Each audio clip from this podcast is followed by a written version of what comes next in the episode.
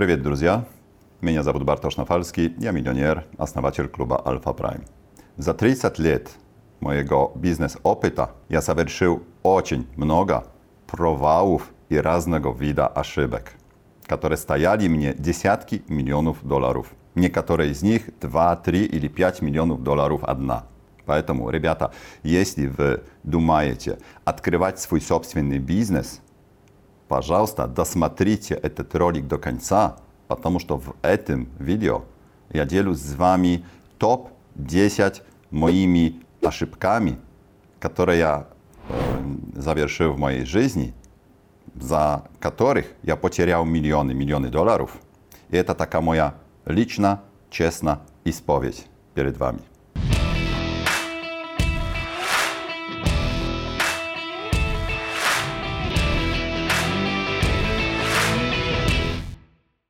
Pierwsza aszybka. Отсутствие i и celi. целей. Сегодня, когда YouTube i socieci zabite raznymi Sowietami. No, między procią, e, ja wam niedawno zapisał rolik e, Pastanowka celi po Brianu Tracy. Посмотрите обязательно. No. no, we, we время, e, w których ja naczynał mój biznes w rannych 90., nie było interneta. Były pierwsze komputery PC, nie było mobilników, nikakich telefonów, nie było Google'a, nie było Instagrama, nie było YouTube'a, niczego nie było. I e, zakończył sa żelazny zanawies, zaczęli pieciatać pierwsze zapadne knigi, my zaczęli czytać pierwsze knigi amerykańskie, jakie tam europejskie, e, nie było kawo sprosić.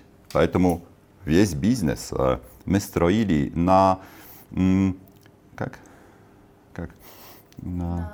Весь biznes my stroili tak, jak чувствовали i tak, jak думали, что должно быть. В этом не было никакой системы. Я много мечтал, да, я мечтатель. Я мечтал, значит, потом я узнал, что это визуализация моих целей. Но я не умел правильно этих целей поставить. Я не умел правильно этих целей записать, а что до этого еще планировать. Сегодня у меня вся большая школа постановки целей gdzie detalno mogę wszystko to objaśnić wam, rozpisać i wszemu temu was nauczyć. No, w moje время tego nie było, a okazało się to niewiarygodnie ważnym, ponieważ to mnogie, mnogie biznesy e, e, nie dochodzili do, e, do końca i e, nie zaczynali sprawilno tylko za odsutstwie postanowki celi. Nigdy takowo nie działajcie. Jeśli zaczynajcie lubój biznes, lubej dzieła, zawsze начинайте с постановки целей. Второе. Отсутствие баланса в жизни. Что такое баланс в жизни?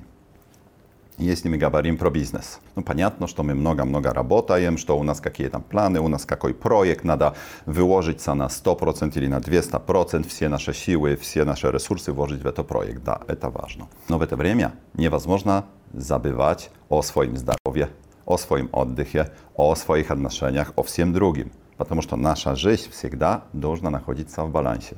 Что я делал?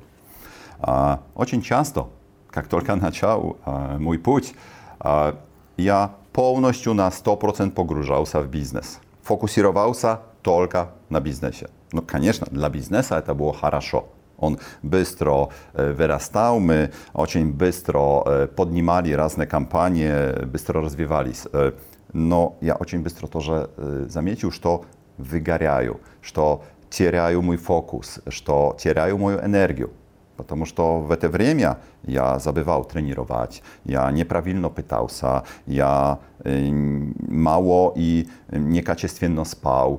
Вообще забывал o, o, o takich wieściach, jak jakie tam swidania, jak встречи z dziewuszkami, a już oddech, ili kuda to uleciecie, to nie było w moim grafikie.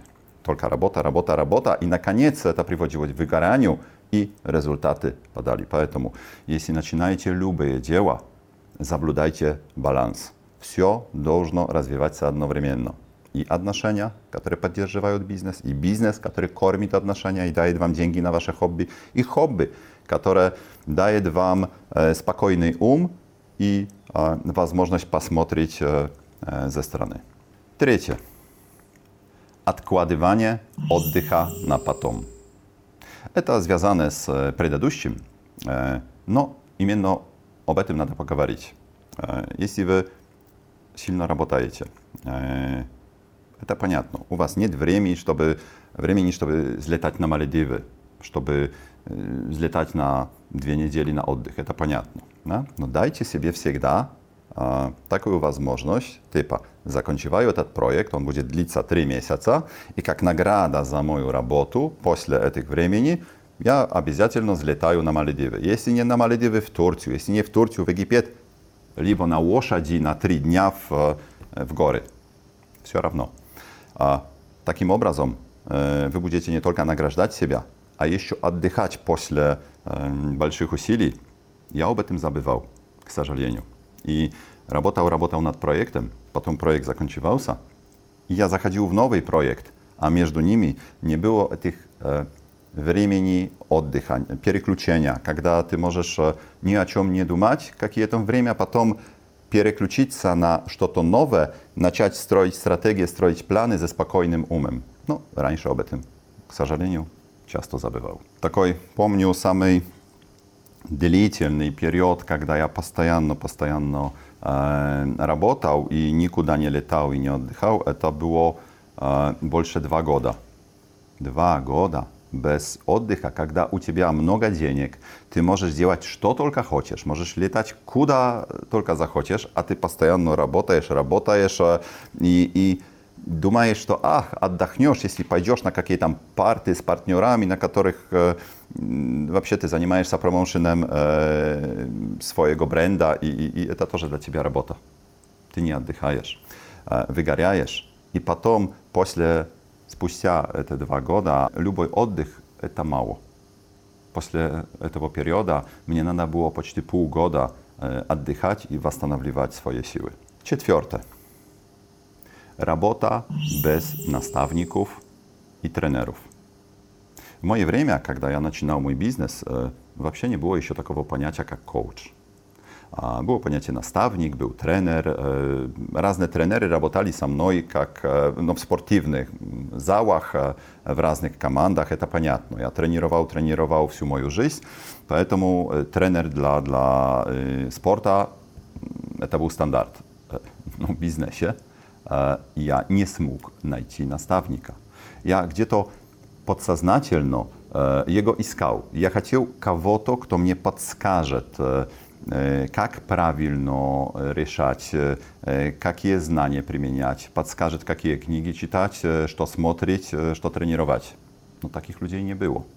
Nikt z преподавателей w uniwersytetach, a ja był w czterech uniwersytetach ekonomicznych, uniwersytetach w 90 И ни одного из них э, в это время не закончил, потому что узнал в каждом из них, что эти люди, которые преподают, не могут мне ничего нового научить.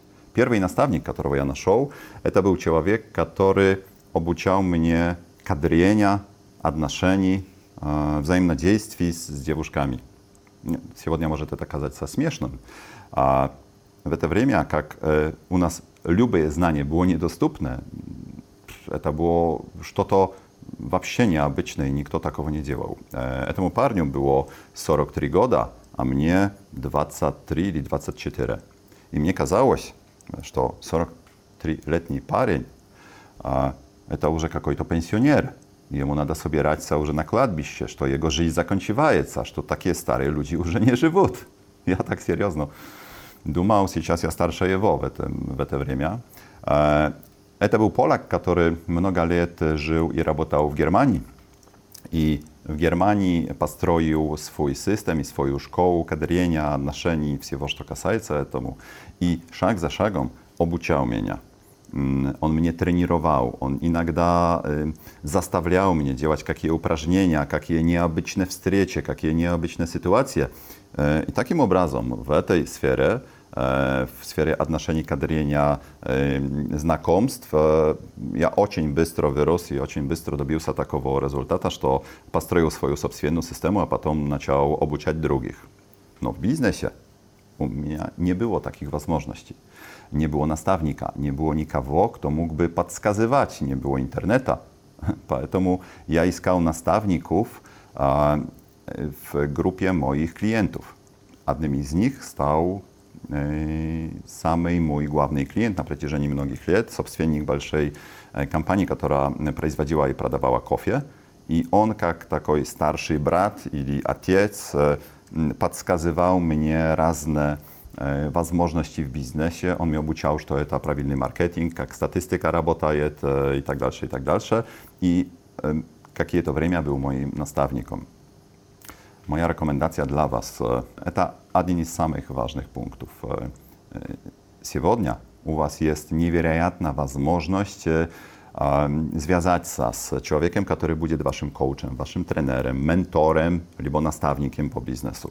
Dla tego imienno my создали общество swój klub Alpha Prime, żeby Wy mogli znakomić i rabotać z raznymi trenerami i coachami i z top mirowymi, które работают na międzynarodowym rynku i w statach Ameryki i z русскоговорящими, którzy rabotają w stronach СНГ, либо w drugich stronach e, w mirie. Все равно e, u Was jest taka możliwość. Присоединяйтесь, zachodzicie w nasz klub, znajdziecie siebie coacha, mentora, nastawnika i nie cierajcie swoich możliwości денег и времени, потому что наставник может очень-очень ускорить ваш бизнес, и все пойдет намного легче и быстрее.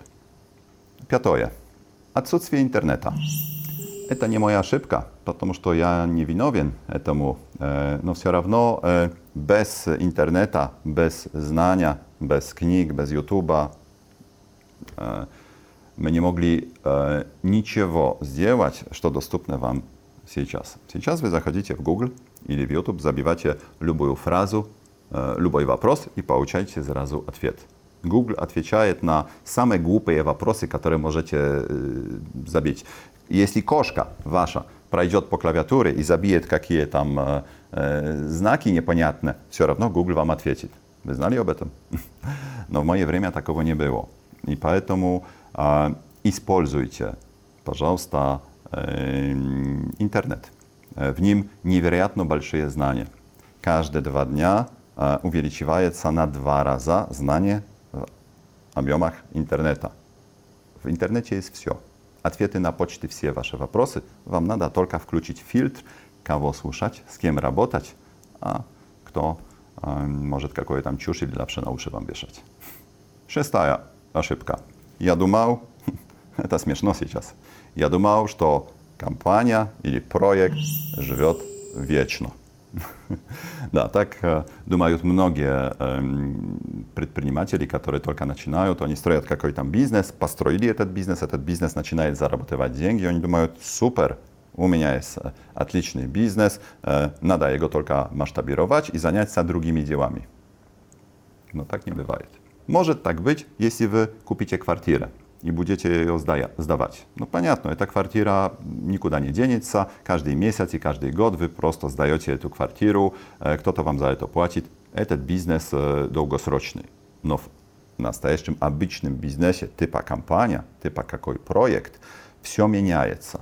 И в сегодняшнее время все меняется очень-очень быстро. Если вы не будете постоянно на чеку, если вы постоянно не будете смотреть за всем, что меняется, раньше или позже вы потеряете прибыль из этого бизнеса, а потом потеряете этот бизнес. А, помните такие телефоны Nokia? Да? А, Nokia во время мобильников, когда еще не было iPhone, с телефоны с кнопками, а, держала больше 70% мирового рынка. Была номер один везде в мире. Каждый ходил почти с телефоном Nokia. А потом пришел э, iPhone. Телефон без кнопок. Просто экран и все. Там сначала была одна кнопка. Э, и Nokia проспала это. Не менеджеры Nokia super wоспитane, super systemy, fińska kampania, jedna z łódszych w mirie, prospała swoje 5 minut. U niej było 80% rynka i oddała poczciwie ten rynek smartfonom.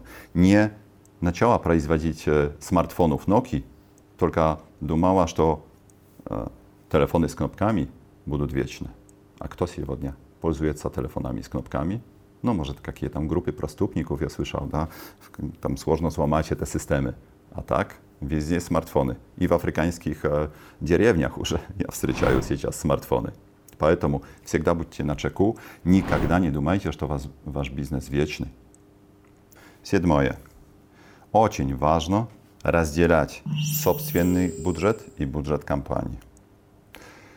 Я такую ошибку э, не разделения этого бюджета допускал много-много лет. Э, начинал строить компанию, все мои деньги вкладывал в компанию. И потом считал, что, ну, если компания моя, я стопроцентный собственник, значит, мои деньги и компания – это одно и то же. В теории так и есть. А на практике э, компания должна иметь свой собственный бюджет, э, которым рассчитывается, который вы вкладываете в эту компанию как инвестицию, э, инвестицию а потом смотрите – что происходит за эту инвестицию. Вы можете добавить деньги, конечно, потом можете себе их выплатить. Но разделяете свой бюджет и бюджет компании. Потому что если вдруг произойдет такая ситуация, что что-то случится, вы обанкротитесь в компании, придут налоговые и заморожат вам все счета, Такое очень часто бывало и в моем случае очень часто, поверьте мне, в 90-х в Польше это был стандарт. Вы теряете все, wycieracie i wszystkie dzięki kampanii, i wszystkie dzięki swojej. A jeśli wy rozdzielacie, wydzielacie dzięki na różne kampanie i dzierżycie swój budżet, a kampanie, jeśli im prosto nie chwataje, spraszywają od was, Bartek, może jakiś kredyt dla nas, da? Jaka tam podwierzka? A wy w bezopasności. Jeśli kto to zakryje wam ili ubije waszą kampanię, wciąż wy продолżacie um, życie rozwijać się i это не страшно для вас. Таким образом, между прочим, я обанкротился первый раз, когда потерял э, все, что у меня было. Э, мои деньги были в компаниях, э, компании упали, все было заблокировано, у меня ничего не осталось, я не подстраховался, и это была ошибка. Восьмое. Отсутствие контроля расходов. Многие люди, у которых нет денег, думают, сейчас у меня нет денег – no, поэтому я не могу инвестировать, я там не могу чего-то сделать. Если будет больше денег, я э, выделю часть на там, проекты, на развитие, а часть на мою жизнь. Правило jest takie. Jeśli wy сегодня зарабатываете 1000 баксов, вы привыкаете тратить 1000 баксов. Jeśli через полгода развиваетесь и зарабатываете уже 10 тысяч баксов в месяц, wy lekko, powierzcie mnie, będziecie tracić 10 tysięcy baksów w miesiąc.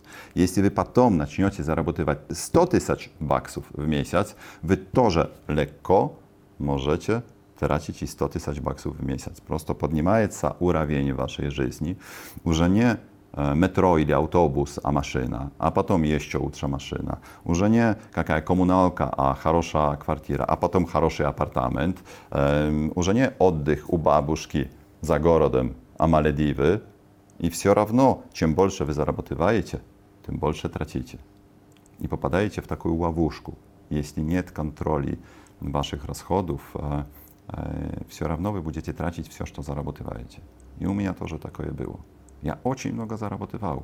Były takie momenty, że zarabatywał po 50-100 tysięcy baksów w miesiąc, jak очень młody parień А в 90-х 100 тысяч баксов – это как миллион баксов сейчас. И что? И все это деньги я тратил. Не тратил их на какие там гулянки, на, на девушки, нет, на развлечения. Час тратил на какие бизнесы, час тратил на э, мой уровень жизни, который поднимался, поднимался. Конечно, это хорошо, но я не выделял э, денег на инвестиции, на э, обеспечение, на безопасность и так дальше, и так дальше.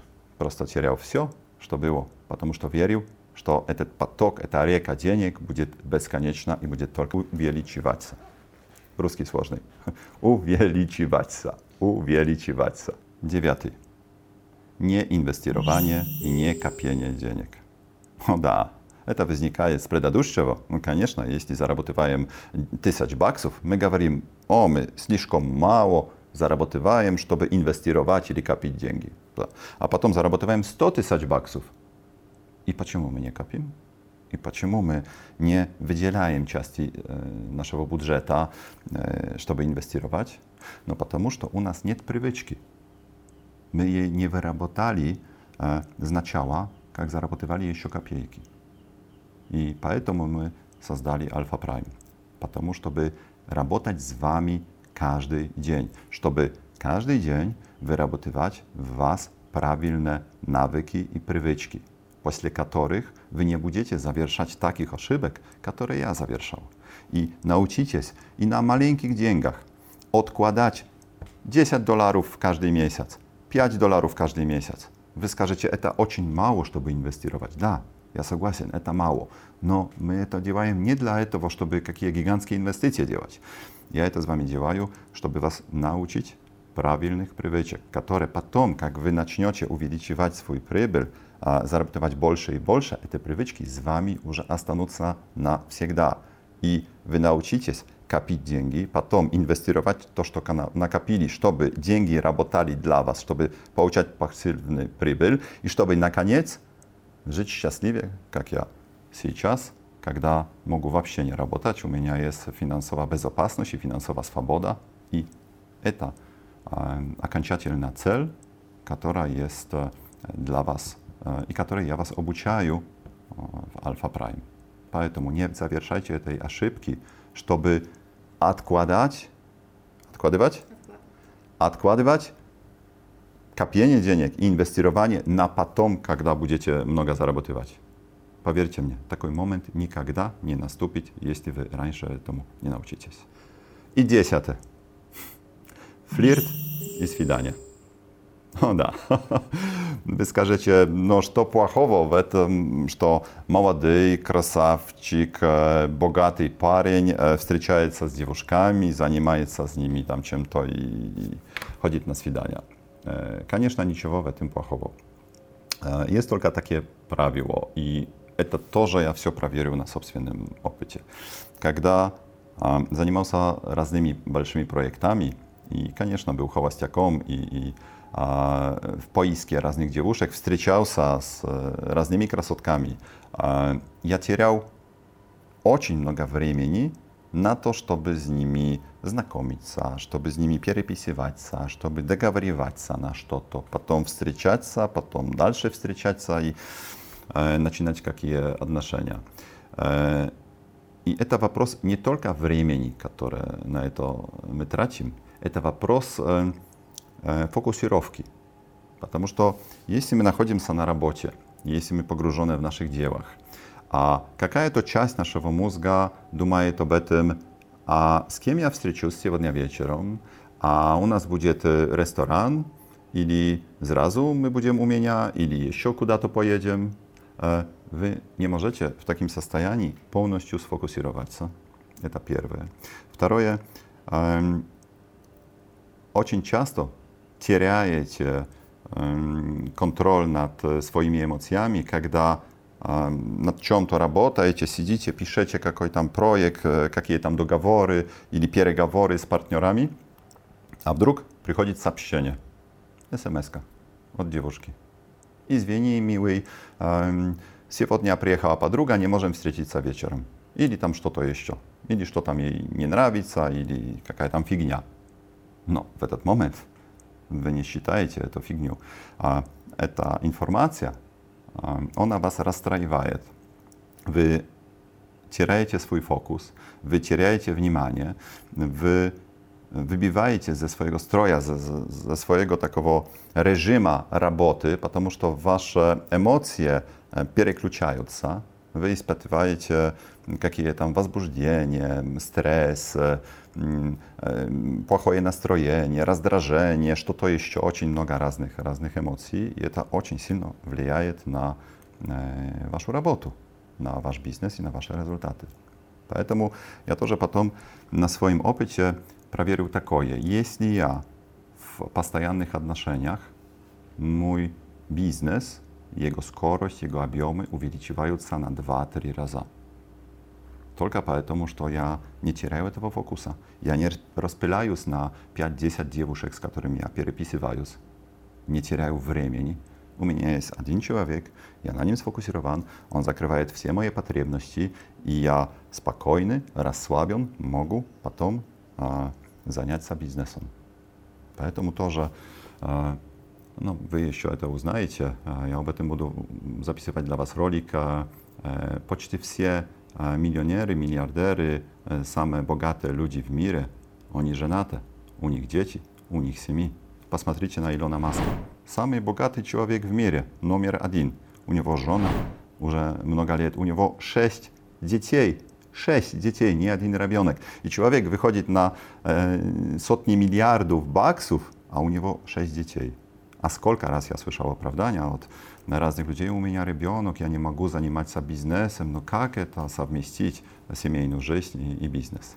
Rybiata, poetomu, jeśli nie chcecie zawieszać aszybek takich как это мои ошибки, которые я всю жизнь завершал. Обязательно подписывайтесь на наш канал, подписывайтесь на наш Telegram и заходите в клуб Alpha Prime, потому что мы каждый день учим вас, как правильно решать все проблемы. Wy uznajecie wszystkie techniki, jak rozwijać swój biznes, jak stроить гармоничные отношения, jak żyć w balansie i jak избежать od tych wszystkich ошибок.